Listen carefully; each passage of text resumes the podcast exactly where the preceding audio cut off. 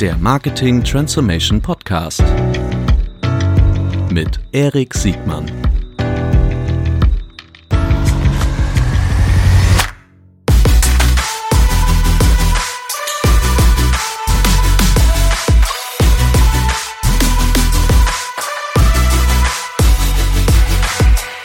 Herzlich willkommen zu einer ganz besonderen Folge des Marketing Transformation Podcast. Wir haben uns etwas ganz Besonderes ausgedacht. Ähm, wir, das sind Florian Heinemann, Dr. Florian Heinemann und ich. Das ist ganz wichtig. ähm, hart, für hart für gearbeitet. hart für plagiiert. Das, das hast du doch nur gemacht, um deine Eltern stolz zu machen. Ja, und meine Schwiegereltern. Sehr gut. Ja, so, also, ganz besonders die. Der, der geschätzte äh, Freund und vor allen Dingen Fachmann der auch bei OMR als Marketing-Papst äh, titulierte Florian Heinemann. Wir haben uns gesagt, wir machen jetzt nicht das übliche Format, äh, in dem wir Vorstellungen, Erfahrungen teilen, sondern wir wollen ein, ein News-Format machen. Mhm. Äh, wir haben uns ausgedacht, dass wir uns zwei bis drei, vielleicht auch vier Themen vornehmen und die äh, gemeinsam diskutieren, interpretieren wollen und äh, unsere äh, Takeaways daraus äh, mhm. rausziehen wollen. So. Wollen wir einfach mal so anfangen? Magst du dich nochmal kurz selbst vorstellen? Florian Heinemann. Genau, Florian Heinemann, äh, 43 Jahre, hier wohnhaft in Berlin ähm, und seit acht Jahren mittlerweile mit Project A unterwegs, fast acht Jahren, als äh, Frühphasen-Investor und genau, äh, seit 99 in der Startup-Szene unterwegs, immer eigentlich mit einem Marketing-BI-Schwerpunkt. Ja, genau, und das auch weiterhin. Sehr gut. Mhm. Flo und ich, wir haben uns ähm, im Jahr 2000 kennengelernt, als wir beide mehr oder weniger blutjunge Gründer waren. Der eine hat den gebrauchten Buch, Buchladen, mhm. der andere Blumen. Blumenladen. Wir waren beide im gleichen äh, Beteiligungs, äh, äh, beim gleichen Gesellschafter. Mhm. Und ähm, Flo hat sich schon damals ausgezeichnet, dass er äh, komplexe Zusammenhänge einfach, aber doch relevant äh, vermittelt hat. Und das hast du nie aufgegeben. So, mhm. Deshalb freue ich mich umso mehr, dass mhm. wir jetzt dieses Format hier machen können. So, steigen wir gleich ein. Mhm. Das erste Thema, was wir uns vorgenommen haben, äh, relativ frisch, ein Urteil, was äh, Anfang Juni in mhm. Deutschland gefällt wurde. Es geht um das Urteil äh, um Booking.com. Mhm. Äh, vereinfacht gesagt gab es eine ähm, schon, glaube ich, jahrelange dauernde äh, Klage, die gegen das äh, Niedrigpreisgebot mhm. auf Booking.com gegenüber der Hotellerie mhm. Einspruch erlegt hat. Also Hotels haben gegen diese Praxis geklagt. Mhm. es geht im Wesentlichen darum, ob man es unterbinden darf, dass Hotels äh, direkt buchenden Kunden äh, niedrige Preise äh, zulassen darf oder Booking.com. Mein Verständnis war es, die Praxis ist, dass Booking.com Hotels abstraft oder von der mhm. Plattform runternimmt, wenn sie nicht die beste mögliche Rate auf mhm. Booking.com anzeigen. Und die äh, Verträge, nach meinem Verständnis, zwischen Booking und dem Hotel, ja. da steht quasi eine Klausel drin, dass sie eigentlich den Bookingpreis nicht unterbieten dürfen bei ihren Direktbuchungen. Genau. Und da war eben die Frage, ist das rechtens, darf Booking das oder nicht? Genau. Und das geht, ich würde sagen, es gibt zwei, zwei Themengebiete, die jetzt offensichtlich sind, aber wir wollen auch über die Konsequenzen darüber sprechen. Das erste mhm. ist, ähm, äh, greift das in die Preisgestaltungshoheit äh, ein. Das ist ja auch in anderen Diskussionen, gerade in politischen Diskussionen gibt es ja eine gegenteilige Diskussion, wo man mhm. äh, eigentlich äh, differenzierte Preisbildung äh, unter, unterbinden will, was mhm. ja gerade im E-Commerce totaler also mhm. fundamental ein Paradigmenwechsel wäre. Mhm.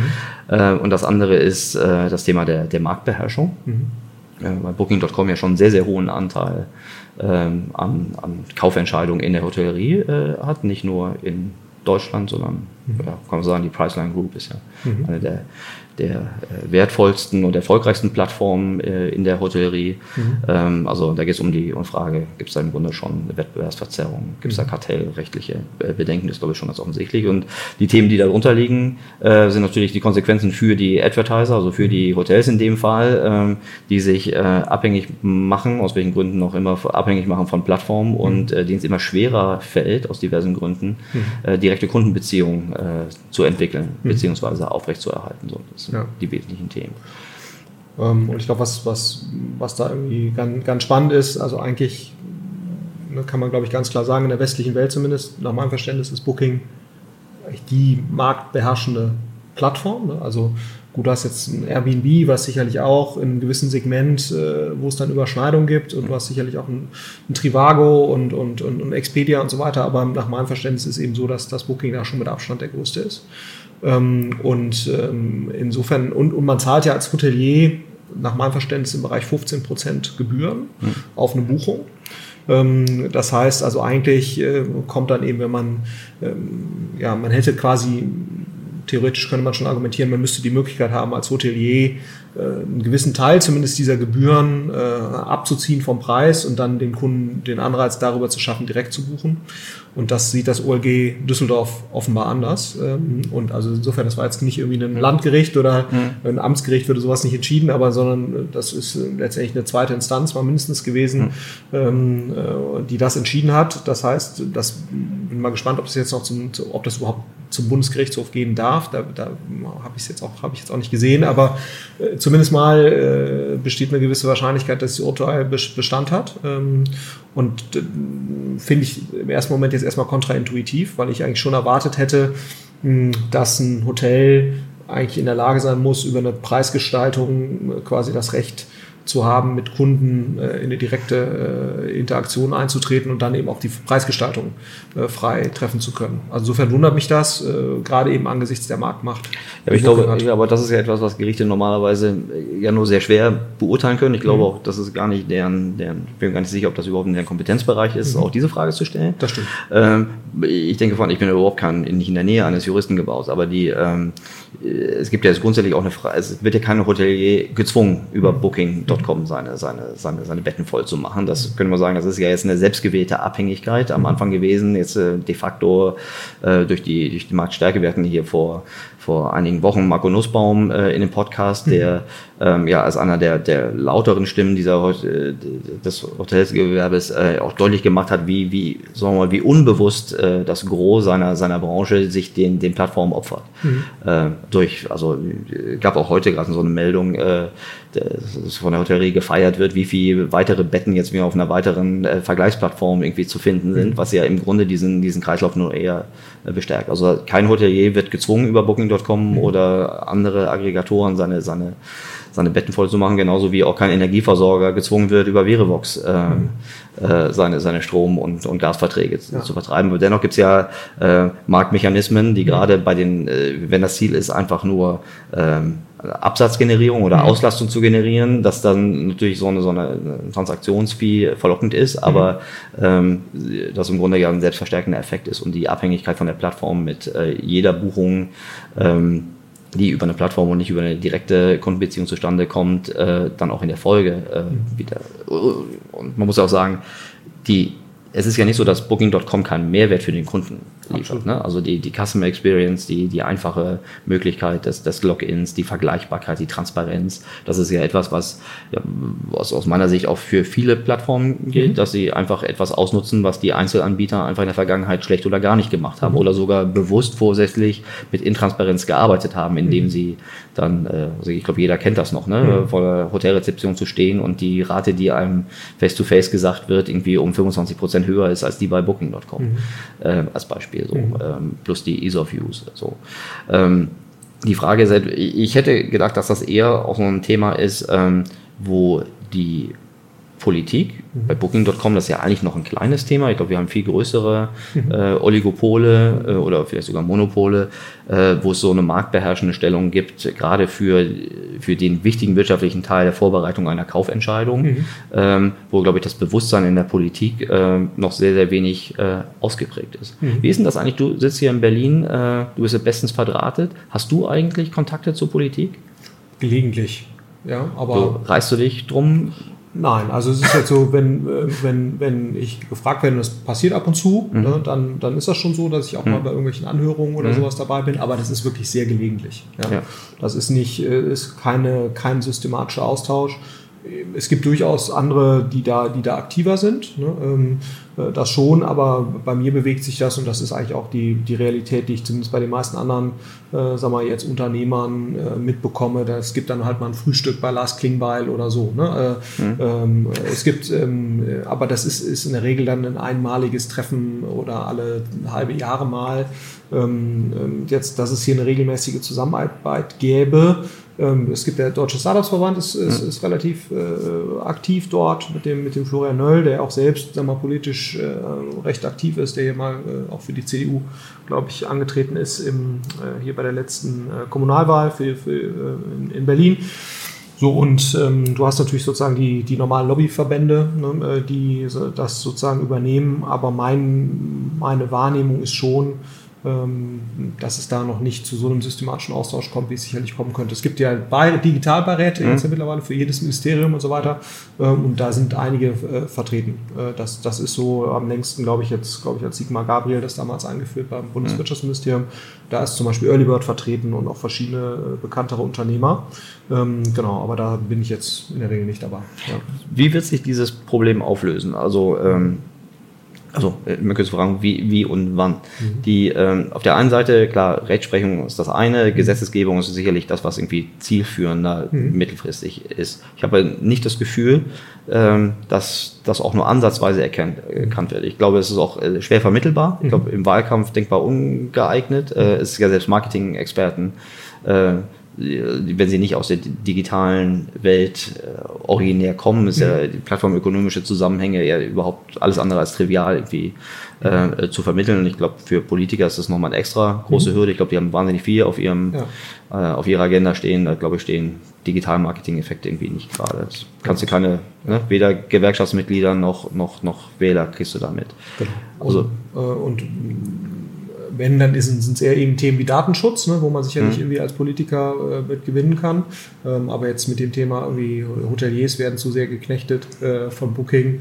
Das ist jetzt wahrscheinlich kurzfristig erstmal kein besonders populäres Thema äh, ja. in der politischen Agenda. Wie ja. ist das mit, mit Publishern? Also es gab ja auch äh, ähnliche Diskussionen, äh, Springer jetzt zum Beispiel gegen Google, äh, dass, dass man da schon, ich meine, da ist ja viel auch lobbying-technisch durchgesetzt worden. Mhm. Ähm, ich habe das Gefühl, dass auch gerade so ähm, Upload-Filter-Themen mhm. momentan eher dazu führen, dass sich etablierte Parteien, äh, wenn sie irgendwie können, eher gerade einen Bogen um digital oder mhm. gerade digitalen Marketing-Themen mhm. machen.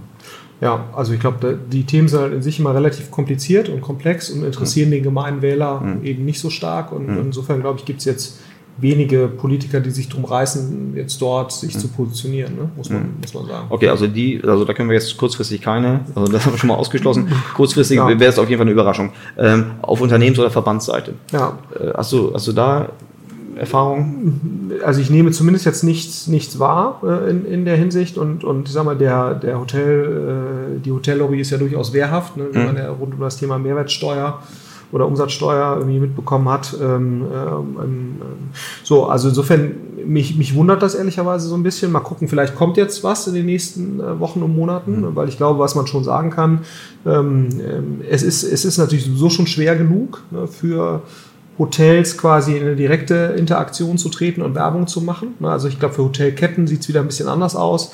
Aber ich meine, ein Grund, warum jetzt eben Booking äh, und, und andere Aggregatoren so mächtig geworden ist, sind, ist ja eben auch, weil sonst, äh, weil nur die in der Lage sind, eine Kundenbeziehung letztendlich zu etablieren, äh, so dass man eben die Marketingkosten über mehrere Buchungen refinanzieren kann. Und das ist für ein einzelnes Hotel natürlich nicht so einfach. Und dann ist die Fähigkeit, im, im direkten digitalen Marketing mitzuspielen für ein Hotel umso schwieriger, ne, äh, letztendlich einfach die internen Kompetenzen aufzubauen. Insofern ist das, ist das sowieso schon von der Know-how-Barriere relativ schwierig. Ähm, und, und insofern wäre es natürlich schon ähm, oder finde ich es jetzt im Nachhinein schon erstaunlich zu sehen, dass jetzt die noch nicht mal eben ihre Preisgestaltung äh, ja. frei wählen können. Ne? Zumal, und das äh, ist ja auch nochmal ein ganz interessanter Aspekt, den hattest du ja vorhin im Vorgespräch schon angesprochen, ein äh, Booking dann auch noch quasi sein, diesen Preis nochmal ja. unterbietet, ja. indem sie sozusagen Amazon-Gutscheine äh, anbieten für, für Buchungen. Rückvergütungsgütung, genau. Und äh, selbst, selbst in den Markt eingreifen, indem sie im Grunde Kontingente selbst äh, so arbitragieren mhm. und ähm, so auch gewährleisten können, dass sie wirklich mit Abstand den besten Preis äh, generieren können. Mhm. Auch unter Verzicht an ihrer eigenen Marge an der Stelle, ja. aber auf jeden Fall äh, durch das Zerstören der Preishoheit. Ich meine, guck dir mal den anderen, äh, das andere Extrem an, wie zum Beispiel das ganz gegenteilige Segment zum Beispiel von Luxusmarken. Mhm. Wie die jetzt zum Beispiel diskriminierend mit, mit Plattformen mhm. umgehen und ähm, wie sie es auch so schaffen, ihre die Preiswürdigkeit ihrer Produkte und ihrer mhm. Markenwahrnehmung ähm, äh, oben zu halten. Mhm. Also das ist im Grunde ja auch, so, ne? wir haben ja, ja Preisgestaltungsfreiheit, die mhm. machen das andersrum. Da gibt es mhm. meines Wissens nach wenig oder gar kein Urteil, zumindest kein bekanntes. Mhm. Ähm, die äh, wirst ja nicht gezwungen zu liefern, kannst ja out of stock mhm. sein, ne? aber ich denke an die Uhrenindustrie, die Luxusuhrenindustrie, ich denke an die Parfümerie, ne? Ja. also ewiges Thema, äh, Depotverträge, Depotverträge mhm. ähm, auf, auf der einen Seite, die, die anderen, wir mal, die Challenger dann mit, mit, mit Reimporten, äh, die dann versuchen, diese Depotverträge zu untergraben, also die dann einfach sich die, die Ware beschaffen. Mhm. Ähm, ich kann das ja verstehen, dass eine Marke Interesse hat, äh, die Preise hochzuhalten. Ich mhm. kann es verstehen, dass jeder versucht, seinen, seinen Margenpool äh, mhm. äh, abzugrenzen, insbesondere wenn er ja auch irgendwie in eine Marke investiert hat, die äh, so, so, so, dann so sexy mhm. äh, erscheint, dass der Kunde bereit ist, diesen oder willens ist, diesen Preis zu zahlen. Ähm, aber ich finde das einen krassen, krassen krasse Diskrepanz zwischen mhm. diesen zwei Extremen. Auf der anderen Seite Hotellerie, also Hotellerie ist ja wirklich nur stellvertretend für alle, mhm. die mehr oder weniger eine Abhängigkeit von, von vergleichbaren, also die eine hohe Abhängigkeit von, von Vergleichern haben mhm. und die nur Notwendigkeit haben, gewisse Volumenziele äh, zu erfüllen. Ja, das ganze Strom ist genauso, das Wobei es eben schon so ist, nach meinem Verständnis, dass auch in diesem Thema Luxusmarken oder auch mhm. äh, ähm, äh, jetzt äh, Parfümerie ist ja auch so ein, so ein Beispiel, mhm. Äh, dass da schon der, das nennt sich ja selektiver Vertrieb, ne, mhm. ne, dass quasi die Marke hat, äh, die Marke das Recht hat, das im Automobil ist es ja auch so, das Recht hat, sich quasi die Vertriebspartner auszusuchen und, und denen quasi auch das Recht zu entziehen, was zu vertreiben, äh, in dem Moment, wenn sie sich sozusagen nicht konform verhalten ne, zur, zur Markendarstellung. Das Argument dafür ist ja immer, wir sind so besonders in der Markendarstellung und das tun ja. Luxusgüterhersteller eben. Deswegen äh, haben wir, es schlägt quasi äh, ähm, die, dieses Recht auf selektiven Vertrieb, schlägt äh, quasi das Recht des Händlers oder der Plattform ja. Äh, zu vertreiben. So und, ähm, und das könnte man natürlich sicherlich in einem Hotel auch rechtfertigen, ne, dass sozusagen die Komplexität der eigenen Dienstleistungen äh, und das vernünftig darzustellen und im richtigen Umfeld und mit den richtigen, dass das äh, eigentlich ja auch schon eine gewisse Relevanz hat. Ähm, und deswegen man eigentlich auch das Recht der eigenen Preisgestaltung dort als Hotelier äh, eigentlich vollumfänglich haben sollte. Ähm, also insofern, ich gebe dir recht, dass äh, so ganz konsistent äh, scheint mir das nicht zu sein. Ne? Also ich glaube, man kann beide Sichtweisen einnehmen, aber ich glaube, gerade wenn dann noch dazu kommt die, die Marktmacht-Thematik, ja. ähm, äh, dann gibt es schon ein starkes Argument dafür, ähm, letztendlich da zugunsten der, der Hoteliers sich hier aufzustellen. Ja. ja, bin gespannt, wie das weitergeht. Ja. Ähm, auf der anderen Seite, äh, man könnte auch sagen, ein bisschen selbstgewähltes Elend. Ja. Ähm, das war absehbar, mhm. dass Plattformen äh, mit allen Mitteln ihre ihre, ihre Assets äh, verteidigen und weiter ja. aufbauen werden. Und äh, die Lufthoheit über den Preis äh, gehört ganz klar dazu. Aber gut, da zählt halt wieder ne, die, die, die Drogenanalogie, die wir auch sonst häufig bei Amazon wählen. Mhm. Ne? Ja. Also äh, die initialen Umsätze äh, sind natürlich sehr verlockend, ja. die du dann erstmal machst. Und Booking kann dir halt halt die Lücken füllen ne? ja. oder, oder, dein Hotel äh, voll machen äh, in einer Art und Weise, wie das natürlich sozusagen kleinteilige eigene Bemühungen nicht tun können, ein Newsletter ja. aufzubauen mit Kunden oder so. Also, und und äh, das Gleiche siehst du auch bei Check24, ne, wo du auch jeder Versicherung sagen kannst, wenn du 50 Prozent deiner Stücke pro Jahr als Automobilversicherung über Check24 machst, ne, dass ja. das für dich mittelfristig wahrscheinlich nicht gut ist. Äh, das sollte auch jedem klar sein, ne? aber das ist natürlich letztendlich äh, den Leuten in der Konsequenz dann doch nicht klar. ja.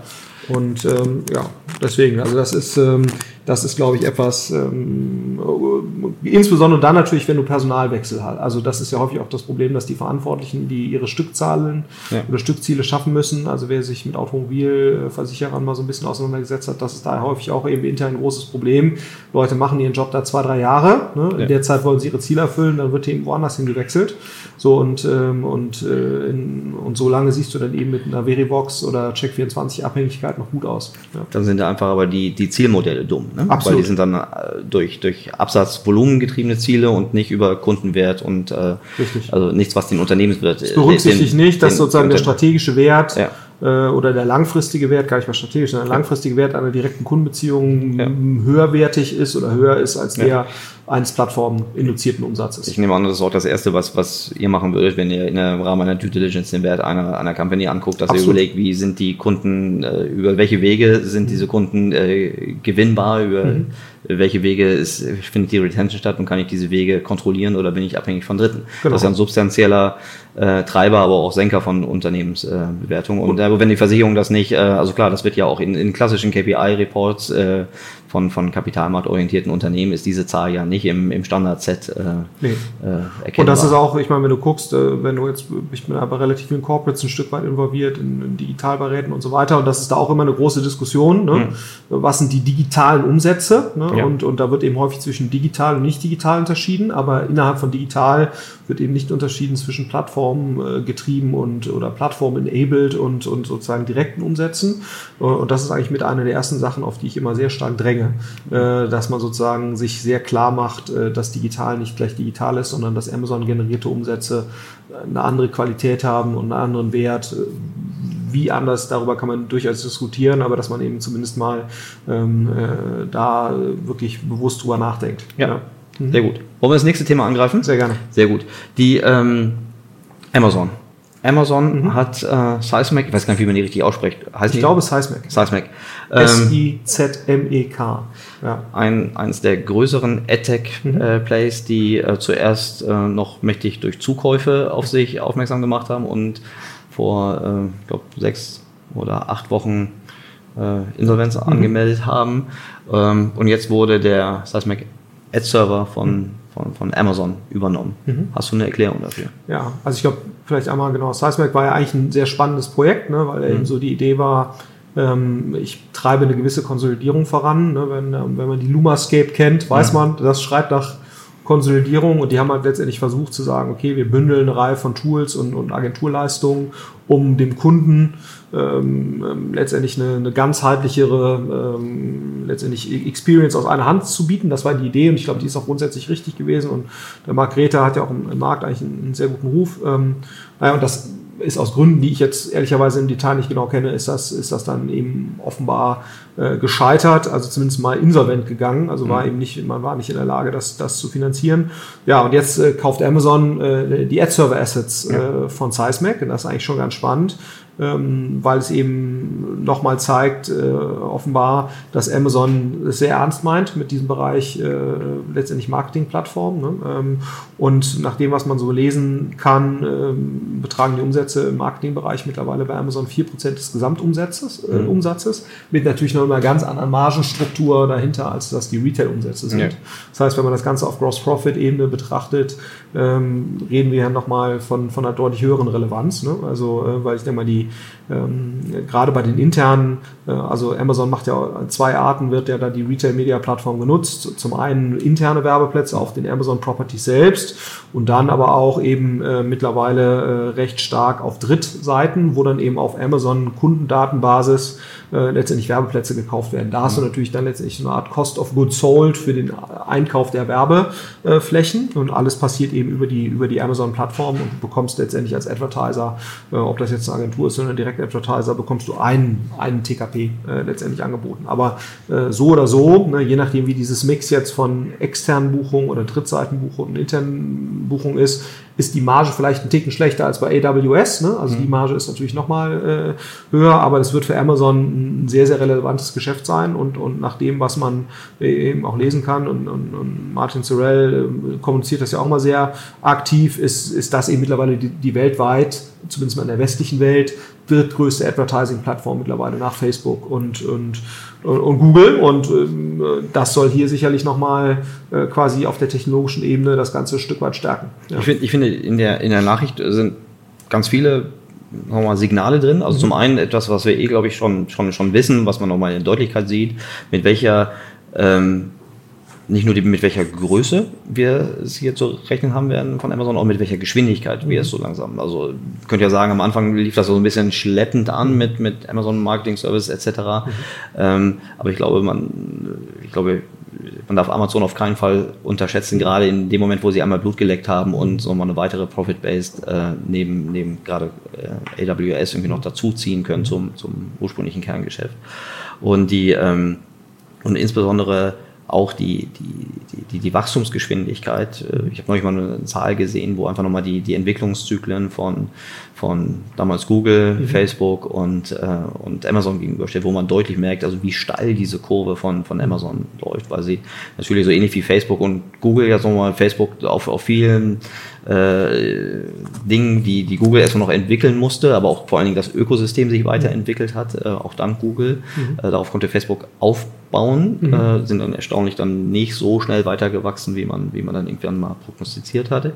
Ähm, bei Amazon scheint das, ähm, scheint der Hockeystick tatsächlich äh, mhm. lange Hockeystick zu sein. Und ich glaube, das, was du vorhin sagtest, äh, gerade diese Doppelung, dass aus, aus zwei Budgetquellen eigentlich Amazon mhm. äh, Media äh, bezahlt wird. Ne? Mhm. Also auf der einen Seite das äh, verkaufsfördernde, also Vertriebsbudgets, mhm. weil sie direkt Absatzmittel sind ja. äh, auf, auf, den Amazon-Seiten selbst. Aber zudem auch noch aus Marketingbudget, weil sie einfach die Daten, mhm. äh, die Daten mitbringen und vor allen Dingen at scale. Mhm. Ne?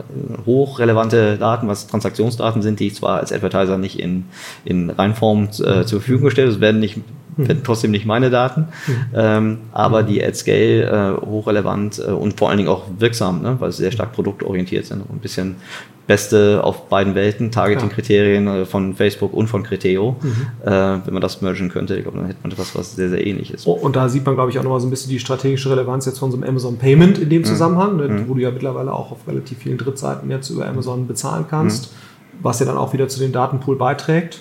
Ähm, und ich glaube, was das eben auch nochmal zeigt, ist letztendlich ähm, für den ganzen On-Plattform-Bereich ist ja die Werbeschaltung, die ja insbesondere dann eben von Amazon äh, Marketplace Sellers mhm. betrieben wird, um quasi eigene Produkte nach vorne mhm. zu stellen, ist ja letztendlich nichts anderes als eine, eine implizite Gebührenerhöhung ja. ne, auf, auf Amazon, weil du letztendlich, um die gleiche Reichweite zu erreichen mit deinen bestehenden Produkten, mhm du, je stärker sich diese Plattform verbreitet, du letztendlich anfangen musst, in die eigene, mhm. äh, in die eigene Promotion ja. on Amazon zu investieren und da zusätzlich zu den Amazon-Gebühren eben nochmal äh, quasi zusätzlich in die Tasche greifen musst. Ja. Ähm, und, und, und was eigentlich auch ganz spannend ist, und das äh, kann man vielleicht auch noch so in diesem Zusammenhang äh, Zalando oder auch äh, About You nochmal versuchen zu interpretieren. Und das fand ich auch nochmal eine ganz spannende Erkenntnis dass die sehr reichweitenstarken äh, Shopping-Plattformen, und das ist Amazon ja zweifelsohne, aber dass eben auch schon Zalando oder About You eben in der Lage sind, ähm, mittlerweile die Markenhersteller oder die Anbieter bei ihnen letztendlich über den auch bei Ihnen greifenden Ranking-Algorithmus, der dann wieder auf eine Bezahllogik zurückgeht oder eine Auktionslogik in der Lage ist, die Margenverlagerung von sozusagen den Anbietern oder mhm. Herstellern zu ihnen ne, mhm. über solche Werbemechanismen eben nochmal zu beschleunigen. Mhm. Ähm, und zwar nicht über eine Preiserhöhung quasi der Gebühren, sondern indirekt über quasi ähm, äh, das ja, zum Teil Versteigern der Reichweite ne, äh, und, und dass man eben, um eine, die gleiche Reichweite oder die gleiche Anzahl von Kundenkontakten zu bekommen, dass man jetzt auf einmal eben nochmal äh, dort auch nochmal bezahlen muss. Ähm, und das, äh, äh, der spannende Effekt, den man da eigentlich daraus sehen kann, ist auch, und deswegen so ist äh, wahrscheinlich auch die, die Zalando-Meldungen ähm, zu interpretieren, äh, dass quasi Eigenmarkenaktivitäten ein Stück weit zurückgefahren wurden, ne, weil letztendlich das Argument für die Eigenmarken mhm. äh, war ja in der Vergangenheit immer sehr stark höhere Marge ja. versus äh, quasi Drittmarken. Ne? Ja. Aber wenn du natürlich in der Lage bist, äh, die, die Marge der Drittmarken systematisch zu reduzieren, dann äh, nimmt natürlich auch der relative Abs äh, Unterschied zur, zur Marge der Eigenmarke ab. Ja. Und dann sagst du natürlich, äh, nimmt die auch die, die, die Bedeutung für den Gesamtgross-Profit ab.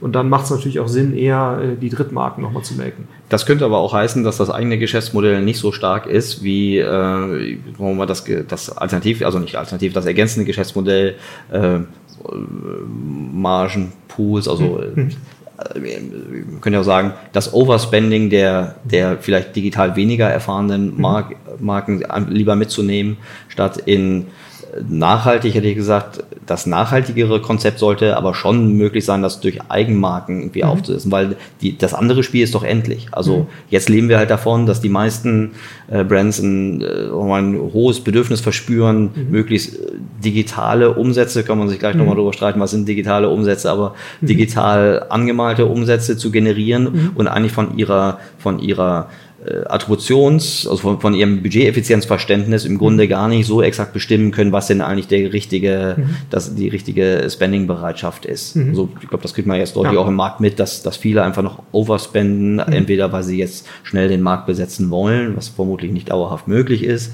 oder weil sie einfach äh, dabei sein wollen und äh, schnell Erfahrung sammeln wollen, aber dass sie exakt schon so die Budgetallokation wirklich so ein ROI getrieben mhm. ähm, nach den richtigen nicht nur Absatzwerten, sondern auch nach Kundenwerten Mehrwertperspektive irgendwie steuern können. Das glaube ich haben gerade die Brands, die kein Direct-to-Consumer-Geschäft so inhärent haben, noch nicht so gut verstanden wie ein, wie ein Zalando oder ein Amazon mhm. oder ein ja, About You. Ja. So, okay. Trotzdem noch mal kurz, um auf mhm. Amazon zurückzukommen, was mich trotzdem... Äh, vielleicht noch ein, ja. ein Punkt dazu, der, glaube ich, ganz, ganz interessant ist. Ähm, äh, ich meine, das spricht ja schon eben dafür, äh, und auch wenn man sich anguckt, wie verhält sich ein Alibaba eben mhm. über seine Plattform äh, im Verhältnis dazu, die setzen ja gar nicht auf Eigenmarken, mhm. bewusst, weil sie halt sagen, äh, wir verzetteln uns nur, wenn wir diese ganzen Eigenmarken vorantreiben. Mhm. Wir treiben eben lieber die perfekte Experience der, des Users voran, ähm, indem wir sozusagen die, die, richtigen Anbieter mit den richtigen Usern zusammenbringen, eben und dann auch über eine sehr intelligente Werbeplattform, dieses, dieses Uni-Marketing, was die haben. Ähm, und die sagen eben, das ist sowieso schon komplex genug. Ne? Und wir konzentrieren uns auf diese Wertschöpfung und glauben letztendlich, dass das das mittelfristig bessere Modell ist. Ja, aber das ist ja, dieses Muster sieht man ja oft. Ich hätte gesagt, das ist eine Funktion von Reifegrad. Mhm. Dass du in dem Moment, wo du sagst, okay, ich kann noch mehr Traction gewinnen, indem ich einfach meine Plattform noch relevanter für eine noch größere mhm. äh, Anzahl an, an Nutzern mache, dass ich in dem Fall mich natürlich nicht verzettel, indem ich dann Produkte reinbringe, die insbesondere auch noch zur Konkurrenz meiner werbetreibenden Kunden stehen. Das könnte ja. man ja so sagen. Das ist genauso, warum es jetzt irgendwie die Google-Projekte, die zum Beispiel ja auch, also warum ist Google Flights äh, erst, erst so spät entstanden, obwohl mhm. sie ja eigentlich äh, Google Flights schon vor, rein, rein technisch, auch schon vor fünf oder acht Jahren hätten machen können. Mhm. So, äh, genauso wie äh, die Google Hotel äh, mhm. Strukturen, ne? Mhm. was ja, so was ja eine halbwegs öffentliche Information, dass natürlich auch der, einer der größten äh, Spender auf mhm. Google ähm, Unternehmen wie die Priceline Group äh, sind und dann können Sie sich auch überlegen, ne, wo, mhm. äh, wo verdienen Sie eigentlich im Grunde den, den, den größten ja. nachhaltigen Rohertrag. Aber dann in dem Moment, wo diese, diese, die, diese Pools stagnieren, äh, kommen doch dann Eigenmarken ähnliche Produkte nach. Egal, ob das jetzt Serviceprodukte wie bei, bei, bei Google äh, zum mhm. Beispiel sind. Äh, ähnliche sieht man ja auch bei Check24, wo die dann immer mehr vom Vermittler zum Veranstalter zum Makler geworden sind, mhm. bis sie dann noch weiter tiefer integrieren. Mhm. Ähm, und genauso hätte ich auch äh, bei Amazon auch gesagt, in, die Eigenmarken finden ja auch nur dort statt, wo die Durchdringung in einer Produktkategorie schon so hoch ist, dass es für die überhaupt profitabel ist. Äh, Eigenmarken unterschiedlich. Die haben ja mittlerweile nicht nur ein Eigenmarkensegment, sondern praktisch für jede Preis- und Servicekategorie differenzierte Eigenmarken. Ja. Also, oder ich wollte aber nur sagen, du glaubst auch nicht daran, dass das dabei bleibt, dass die Chinesen dauerhaft auf Eigenmarken verzichten werden. Das ist auch eine Frage der Zeit. Ja, ich weiß, also angeblich ist die Philosophie dahinter, dass sie sagen, wir wollen unseren Anbietern keine Konkurrenz machen mhm. und konzentrieren uns auf äh, letztendlich die Services drumherum. Und ne? wie lange halten solche Philosophien, wenn das Geschäftsmodell an Wachstumsgrenzen kommt? Ja, wir, wir werden sehen. Wir also, werden sehen. Und ein also, letztes Beispiel, ja. äh, Real Estate auf Google, ne? das älteste, die mhm. älteste Plattform, die wir im Digitalmarketing kennen. Mhm. Äh, AdWords versus dem organischen mhm. äh, Index. Das war doch nur eine Frage der Zeit, wann ja. Äh, organisches Real Estate, also alles, was ich an, an natürlichen Suchtreffern noch sehen kann, dass das in dem Moment, wo die Durchdringung da war, also da redet auch keiner mehr von Customer Experience, kann keiner sagen, dass ja. irgendwie nur bezahlte Ads äh, die bessere Customer Experience in jedem Fall generieren, sondern wenn das Geschäftsmodell einfach dann an in die Nähe einer Saturierung kommt, ist doch ja. klar, dass dann einfach. Dann steigt der Druck, ne? Und, und, und da, da gebe ich dir komplett recht, das wird sich. Äh, das wird sich auch in Alibaba in dem Moment, wenn es wirklich an Stagnation, also zurzeit ist das ja fern, weit davon entfernt zu stagnieren, ne? ja. muss man auch sagen. Aber wahrscheinlich wird es so sein, wenn, wenn man da an Grenzen stößt, dann werden solche Prinzipien ja. äh, über, über Bord geworfen. Zumal, das muss man auch sagen, eigentlich äh, war ja immer so die reine Lehre, man ist entweder Intermediär ne, oder ja. man ist Anbieter.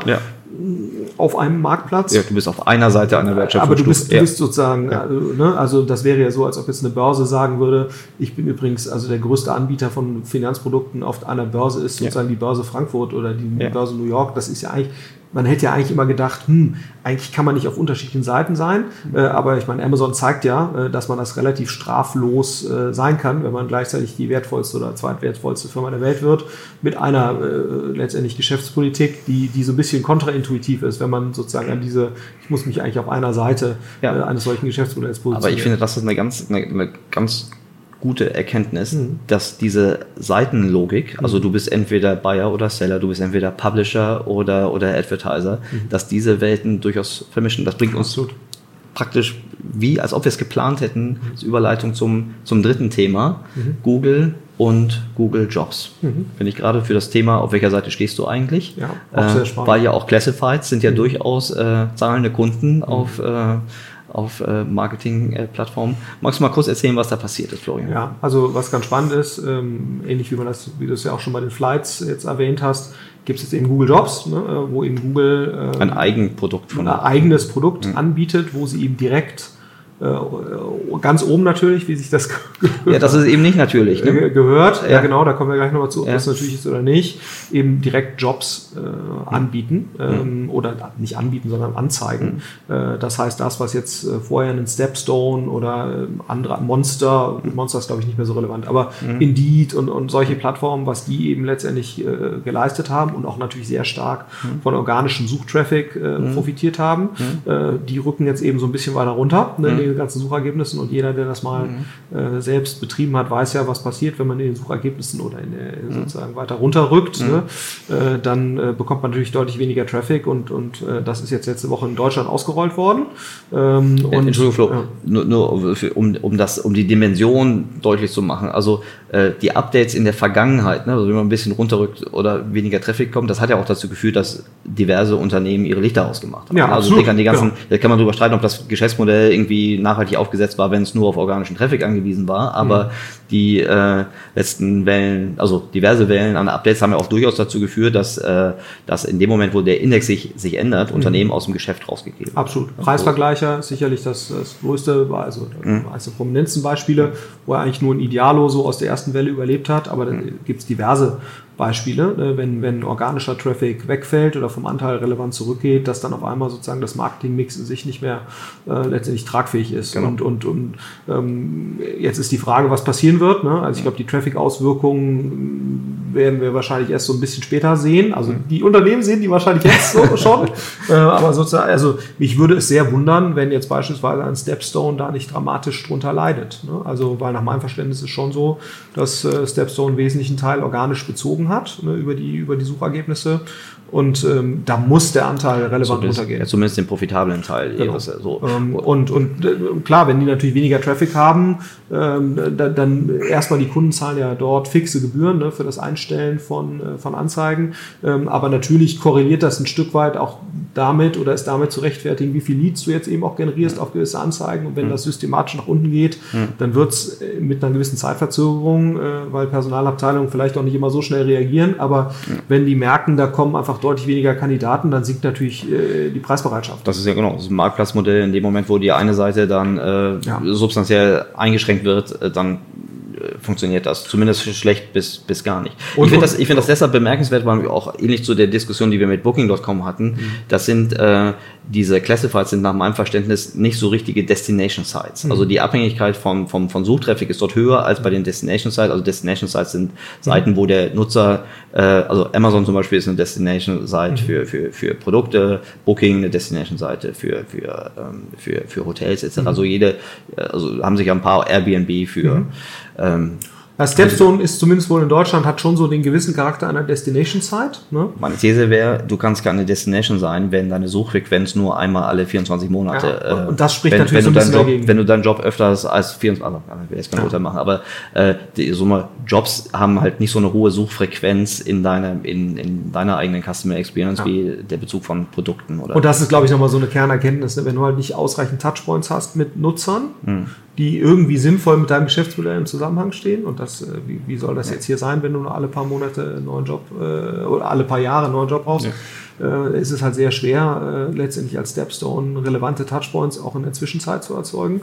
Äh, und insofern gebe ich dir recht, also es, es spricht sehr, sehr viel dafür, dass selbst wenn Stepstone hier in Deutschland eine sehr gute Stellung hat, ähm, es ist natürlich trotzdem sehr schwer für die on top of mind zu bleiben ja. bei Nutzern und dementsprechend ist wahrscheinlich der Anteil des Suchtraffics äh, höher, als das beispielsweise ja. bei einem, äh, bei einem Booking.com der Fall ist. Das Besondere, was, was dort passiert, ist, finde ich, dass ähm, Google seine, seine, seine Reichweite so ähm, verändert hat, mhm. nicht, nicht, nicht seine Reichweite verändert, Google seine Suchergebnisse so anders darstellt, dass äh, sie selbst mit dem Produkt, was noch keine Traction hatte, von 0 auf 100 äh, eine Riesensichtbarkeit haben. Ja. Und die anderen, äh, die anderen Anbieter, die sich diesen Markt lange aufgebaut haben, von heute auf morgen auf die hinteren Plätze, also auf jeden Fall hinter Google geschoben ja. werden. So. Ähm, das zeigt einfach deutlich, wie, wie groß diese Marktmacht ist. Mhm. Ähm, auf der anderen Seite ähm, äh, hätte ich, zeigt das auch, dass äh, Plattformen keine also du sagtest gerade selbst, auf welcher Seite stehen die eigentlich, keine dauerhaften Freundschaften da aufmachen können, also aufrechterhalten können. Äh, ich glaube, das ist mehr als eine Frenemy-Beziehung. Ich glaube, das ist dann wirklich ein, ein, ein Wettbewerber. Mhm. Meine Vermutung ist auch eher, dass das gar kein Move ist, der jetzt unbedingt gegen, gegen die Stepstones geht, sondern dass das eher ein Aufmunitionieren gegen die Welt von LinkedIn ist. Mhm.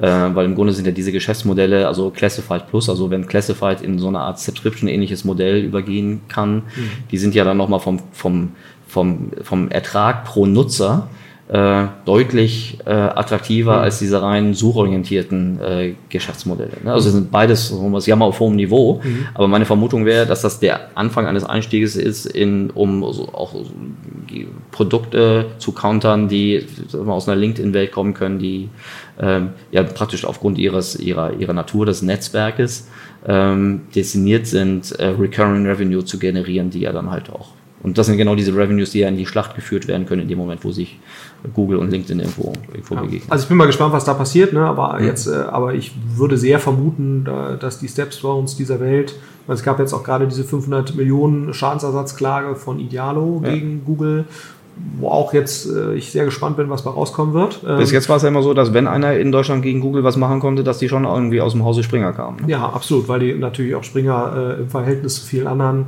äh, natürlich sehr wehrhaft ist. Ne? Und insofern würde ich. Auch Einfluss auf die Politik hat? Auch Einfluss auf die Politik hat und natürlich Einfluss auf die öffentliche Wahrnehmung hat. Äh, insofern wäre es, würde es mich wundern, wenn Stepstone hierauf nicht reagiert und, und, und, und sagt, letztendlich wird hier Marktbeherrschungsstellung ausgenutzt. Eigentlich müsste Google äh, müsste Google, wenn sie schon so ein Jobprodukt anbieten, ne, mhm. above sozusagen den organischen Suchergebnissen, dann müsste eigentlich dort auch allen anderen Spielern, die eben mit Jobs zu tun haben, äh, die Möglichkeit gegeben werden, nach einem halbwegs klaren äh, Prinzip oder nach einer halbwegs klaren Mechanik dort auch äh, eben präsent zu sein. Ne? So, mhm. Und, und, ähm, und da finde ich, spricht auch eine Menge für, dass das eigentlich so sein sollte.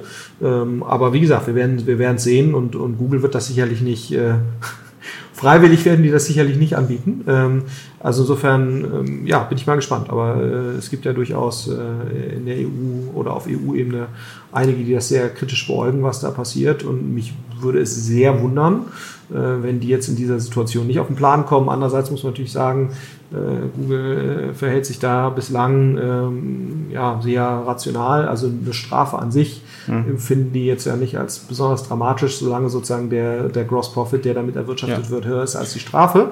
Ähm, und insofern muss man sich, glaube ich, schon, äh, wenn man dann solche Strafen verhängt und selbst eine 500 Millionen Klage äh, jetzt von einem, von mhm. einem äh, Idealo, ähm, das macht jetzt natürlich für Google keinen riesen Unterschied. Ne? So, und, und ich denke, die Jobs-Kategorie ist eine der größten Classifieds-Kategorien insgesamt. Ja. Äh, mit also, also insofern täte wahrscheinlich die, die Politik oder diejenigen, die dagegen jetzt hoffentlich oder gegebenenfalls vorgehen, täte schon gut dran, äh, sozusagen Strafen in einem Ausmaß sich auszudenken, die jetzt wirklich wehtun. Ne? Und ich glaube, dass. Äh, Glaubst du, dass wir das noch erleben werden? Also eine Strafe, Strafe werden wir erleben, aber das wirklich im Sinne einer echten Deregulierung. Äh, Ich hoffe und, und ich glaube, was glaube ich auch nochmal ganz klar sein muss, und das ist auch häufig immer, weil dann heißt es ja immer sozusagen auch aus, äh, sozusagen aus den USA, das ist irgendwie die, die innovationsfeindliche mhm. Einstellung äh, der Europäer. Ne? Typisch, so, ja. so und, ähm, und ich glaube, was da nochmal ganz wichtig ist, das hat eigentlich mit äh, Europa, USA nur am Rande was zu tun. Mhm. Ne? Es, äh, viele der Plattformunternehmen sitzen in den USA, mhm. deswegen sieht es so aus, dass es jetzt äh, sozusagen USA gegen Europa wäre, aber ehrlicherweise ist es ja gar nicht USA gegen Europa, sondern es sind einige Tech-Plattformen, ne, die auch in den USA keine Steuern bezahlen, ja, ja, gegen äh, sozusagen alle anderen Unternehmen, äh, die ja auch zum Teil in den USA sitzen. Also ich meine, darunter leiden ja auch äh, USA, was ich jetzt ein Indeed ist ein japanisches Unternehmen oder gehört zu Recruit, also ja, aber diverse US-Job-Plattformen leiden unter diesem Produkt ja genauso. Ne? Also insofern ist es jetzt keine äh, Europa versus USA innovationsfeindlich versus nicht innovationsfeindlich, sondern es ist einfach ähm, ähm, man muss eben schon sagen, dass eigentlich innovationsfeindliche ist ja quasi das Ausnutzen von marktbeherrschenden Stellungen, weil es ja. dann eben keine, äh, keine Innovation mehr in gewissen Mark Märkten geben wird. Ja. Ne? Und, wenn man eben auch sieht, wie, wie wir jetzt irgendwie investieren, aber auch andere, äh, da ist mittlerweile eben sozusagen die, die Plattformsicherheit oder die, mhm. der Plattformausblick ja. äh, ist mittlerweile, wenn nicht das, äh, eines der relevantesten äh, Entscheidungskriterien bei dem ganzen Prozess. Und, und sowas äh, zeigt ja wieder ähm, mhm. letztendlich, warum auch diese Angst sehr berechtigt ist. Und, und das führt dann eben dazu, dass zumindest jetzt mal kein Venture Capital in, in jobnahe Modelle fließen wird. Ne? Ähm, und äh, da kann man jetzt sagen, ja gut, ist nicht so schlimm, äh, haben wir jetzt Google Jobs äh, und, und, diverse andere. Ähm, aber das ist natürlich eigentlich nicht die Innovation, an, äh, nicht, nicht die Idee eines funktionierenden Marktes. Ja, auf jeden Fall wird äh, vielleicht wird trotzdem noch Mittel reinfließen, aber sie werden auf jeden Fall mit schlechteren Bewertungen zu kämpfen haben und damit Absolut. auch die Größe, die Größe der Innovationssprünge dann nicht entsprechend groß sind. Du siehst ja sozusagen, wie schwer es mittlerweile ist für AdTech Geld zu bekommen von irgendwelchen Investoren, weil letztendlich klar ist, alles, was du da irgendwie tust, wenn es halbwegs relevant wird, ne, ja. dann äh, ähm, wird es im Prinzip ja. jetzt nicht immer aus Böswilligkeit, aber mhm. es wird halt einfach äh, dann äh, mhm. letztendlich platt gemacht. Ne, mhm. so, und und äh, das kann man, das kann man eigentlich auf Dauer nicht wollen. Mhm. Unser letztes Thema ist äh, eine News, äh, die du selbst gemacht hast, finde ich. Echt? Die, ja, die äh, im sehr schönen Podcast, im Mallorca-Podcast, äh, der, der im Ibiza slash Mallorca Podcast mit, mit Philipp. Mhm. Da war eine der Headlines, die aus dem, aus dem Podcast rausgegriffen wurde. Ähm, Heinemann sagt, ohne äh, Direct-to-Consumer-Geschäft kein datengetriebenes Marketing möglich. Mhm. Wir haben im Vorgespräch ein bisschen darüber gesprochen. Die, äh, ich fand den Podcast total super. Mhm. Wenn man ihn ganz hört, dann weiß man auch genau, was, was, was, mhm. was gemeint war. Die, mhm. die Headline äh, hätte man auch so interpretieren können, wenn ich jetzt äh, Mineralwasser oder eine Brauerei, Mineralwasseranbieter mhm. äh, bin oder eine Brauerei, dann okay, ich werde sehr wahrscheinlich kein eigenes äh, Direct-to-Consumer-Geschäft äh, aufbauen, also lasse ich das mit datengetriebenen Marketing äh, gleich ganz. Mhm. So, mir war schon klar, dass du das so nicht gemeint haben kannst. Mhm. Äh, erzähl doch mal kurz, wie ähm, äh, wie es dazu kommen konnte. Mhm. Ähm, wie soll es dazu kommen? Also äh, ich meine, dass jeder, der im Marketing unterwegs ist, auf der Performance-Marketing orientierteren Seite, jetzt in Startups oder Booking oder sowas, äh, und aber auch so ein bisschen die traditionelle Brand-Advertiser-Welt kennt, mhm. dem fällt ja auf, das sind zwei unterschiedliche Welten und, und zwei unterschiedliche Denkschulen dahinter. Ja. Und man fragt sich natürlich schon, wie, wie kann das eigentlich sein? Wieso ist da so wenig ähm, letztendlich auch Angleichen der Denkschulen untereinander. Ähm, und, und wie, wieso ist das so, dass sozusagen auf der einen Seite du irgendwelche Zalandos und About Use hast, die letztendlich aus dem Digitalmarketing kommend versuchen, alles zu attribuieren und auf der auf Einzelkundenebene zu sehen. Ähm, und dass das eben bei sehr professionellen Marketingorganisationen wie Procter und Gamble oder so eben diese Vorstellung auf Einzelnutzerebene nicht so richtig da ist, man nicht immer sich in der Werbebeurteilung immer noch sehr stark auf Marktforschungsebene bewegt und so weiter ähm, und, und die Verhaltensänderungen in dem Bereich gar nicht so groß sind. Ne? Da wird zwar stärker digital gebucht als, als noch vor zehn Jahren, ganz klar. Ja, aber mehr aufgrund der Reichweiten genau. und Nutzerverhalten und so. Aber ich, vielleicht muss man das nochmal sagen, was mhm. halt so diesen FMCGler, um jetzt mal Procter als Beispiel rauszunehmen, versus in dem Direct-to-Consumer. Mhm. Also, also Nummer einen haben die FMCGler, wenn sie relevant groß sind, vor allen Dingen eins, was, äh, was sie anders macht, sie haben sehr wahrscheinlich Distribution. Mhm. Ne? Sie finden schon am, im Regal statt. Mhm. Ähm, und um dann Distribution noch weiter äh, durch Absätze zu fördern, äh, packen sie Reichweite drauf, haben verhältnismäßig wenig Streuverluste, weil der Point of Sale äh, sehr wahrscheinlich mit ihren Produkten versorgt ist. Und das war ja das alte, das war ja das alte Marketing Mhm. äh, bis Absatzmodell. Damit sind ja große Brands groß geworden, ne? durch Absolut. Massenmedien, TV und Print und, und durch Distribution, also Regalmeter. Das war so. Und die Direct-to-Consumer-Welt, also insbesondere im Jahr 2019, funktioniert ja ganz anders. Die Mhm. läuft über Versteigerungsmechanismen und muss deshalb sehr genau und sehr effizient seine die Gebotsbestimmungen und auch die ROI-Bestimmungen irgendwie Genau, auf einer ist ja- granularen Ebene Man ist ja letztendlich nicht in irgendwelchen Regalen präsent, sondern man muss es halt schaffen, irgendwie in der Aufmerksamkeit, äh, der digitalen Aufmerksamkeitsökonomie, irgendwie Aufmerksamkeit auf die eigenen Produkte zu lenken, über Facebook, über Instagram und so weiter. Naja, und, und, und letztendlich ist die These nur die gewesen, ähm, dass eigentlich erst dann Verhaltensänderungen bei Marketingabteilungen substanziellerer Natur erst dann einsetzen, wenn die eben merken, wie ist es eigentlich, Produkte direkt an den Konsumenten digital zu verkaufen, ne? indem ich wirklich die komplette User Journey auf Einzelkunden oder auf Einzelnutzer und dann hoffentlich Kundenebene äh, wirklich durchtracke über mehrere digitale Touchpoints und dann kommt zum finalen hoffentlich Touchpoint, wo dann der Kunde kauft.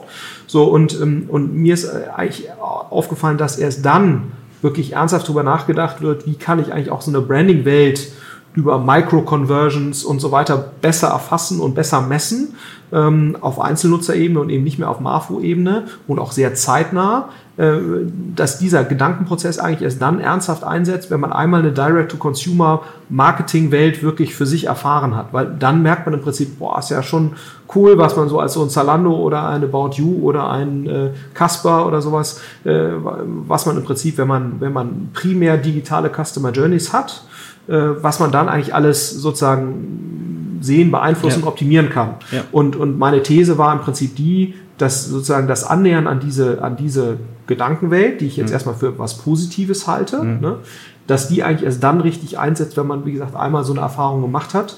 Ähm, und, und, und deswegen würde ich halt jedem FMCGler, oder das war so ein bisschen die, die daraus folgende äh, Logik, jedem FMCGler empfehlen, selbst wenn er weiß, auch für die nächsten paar Jahre wird sozusagen eine, eine Third-Party-Retail-Distribution weiterhin die relevanteste sein, ähm, trotzdem eben in Direct-to-Consumer zu investieren, ähm, weil das vermutlich dazu führen wird und nach meiner Überzeugung dazu führen wird, dass die Marketing-Denkschulen sich ein Stück weit angleichen werden. Ja. Und zwar in einer positiven Sichtweise, äh, positiven Art und Weise. Ich, ich verstehe das. Ich glaube, dass meine These wäre, der Weg ist zu lang.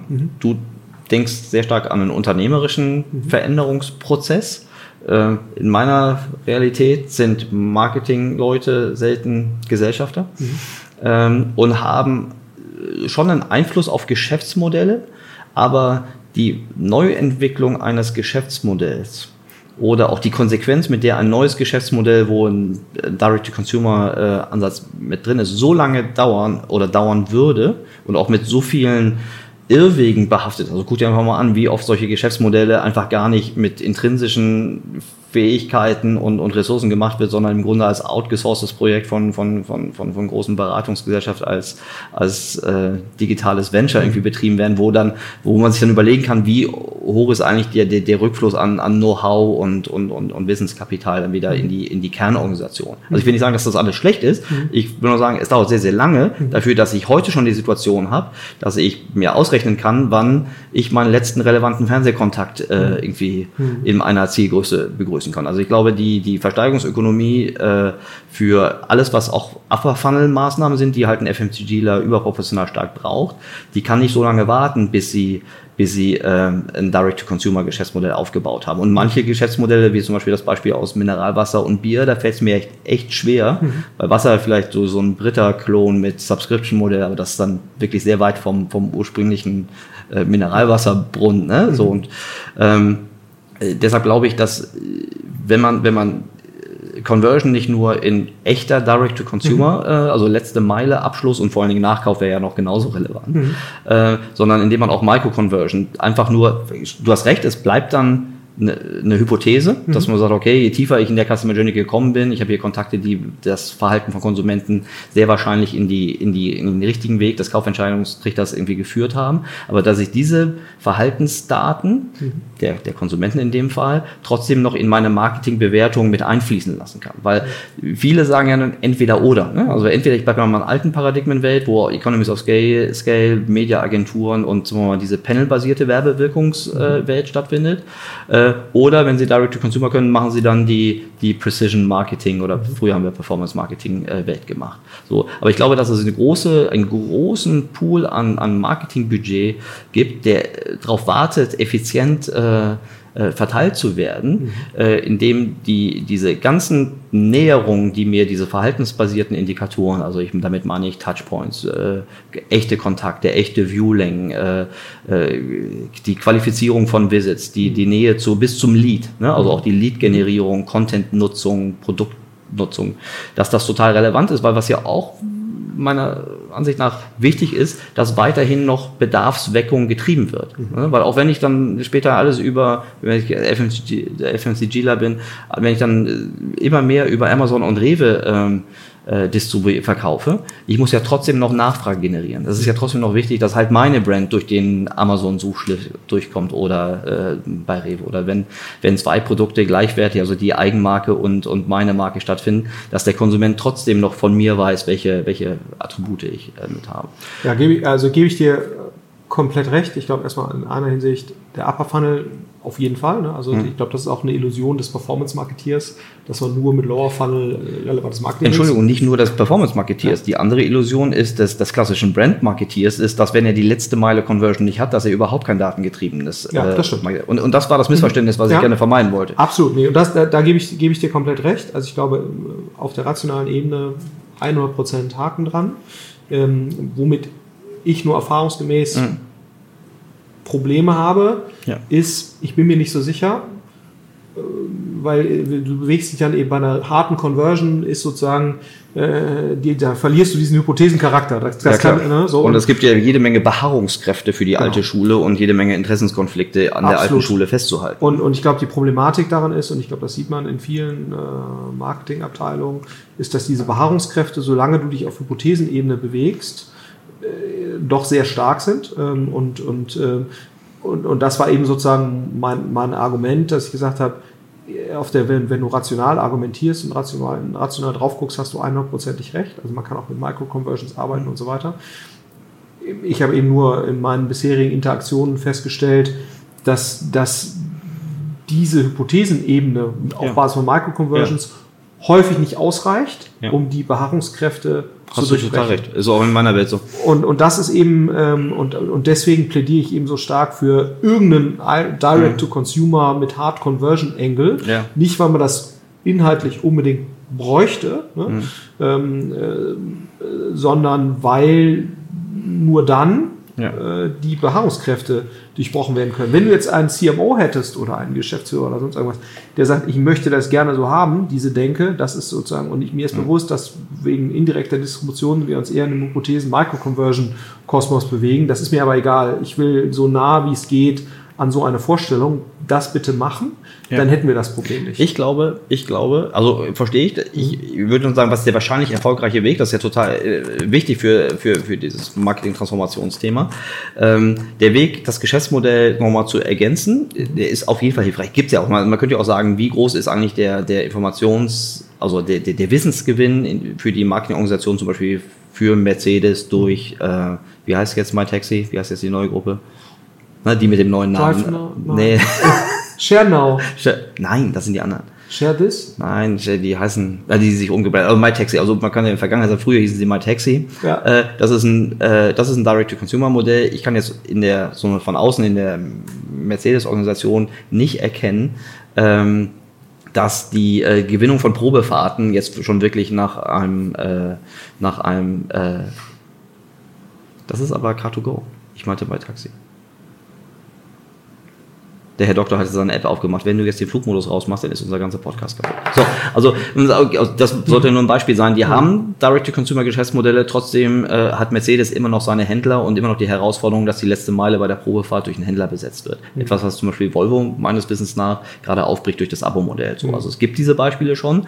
Sie dauern halt nur eine Weile. Mhm. Äh, so umgekehrt gibt es ja auch jetzt zum Beispiel beim FMCG wie L'Oreal, die ja schon seit Jahren ähm, sicherlich aufgrund ihrer ihrer Asien-Erfahrung seit seit Jahren äh, ganz von oben das Credo haben, dass sie sich äh, eine, eine, eine Beauty-Tech-Company äh, dass sie eine Beauty-Tech-Company werden und sehr stark da diesen Paradigmenwechsel von oben nach unten durchgetragen werden. Ich, ich glaube, meine, meine Befürchtung ist, dass die Risikobereitschaft an Geschäftsmodellen zu optimieren, wenn es dir jetzt nicht so, also wenn du so, ein, so, ein Durchschnitts, äh, so eine Durchschnittsmarktpositionierung hast, dass die Risikobereitschaft, also auch gerade mit dem gegebenen äh, Know-how oder Zugriff auf, auf digitales Marketing-Know-how, äh, dass das relativ hoch ist. Deshalb mhm. hätte ich eher gesagt, dass es sehr stark eher durch so eine, so, so eine organische Iteration möglich sein sollte, weil du dadurch ja im Grunde schon geringere Hürden hast und schneller ins Lernen kommst. Mhm. Und du brauchst auch keine hundertköpfige Beratertruppe, die dir ein eigenes Geschäftsmodell irgendwie äh, aufbaut. Und viele der Dinge kannst du ja schon sehr stark mit eigentlich minimalinvasiven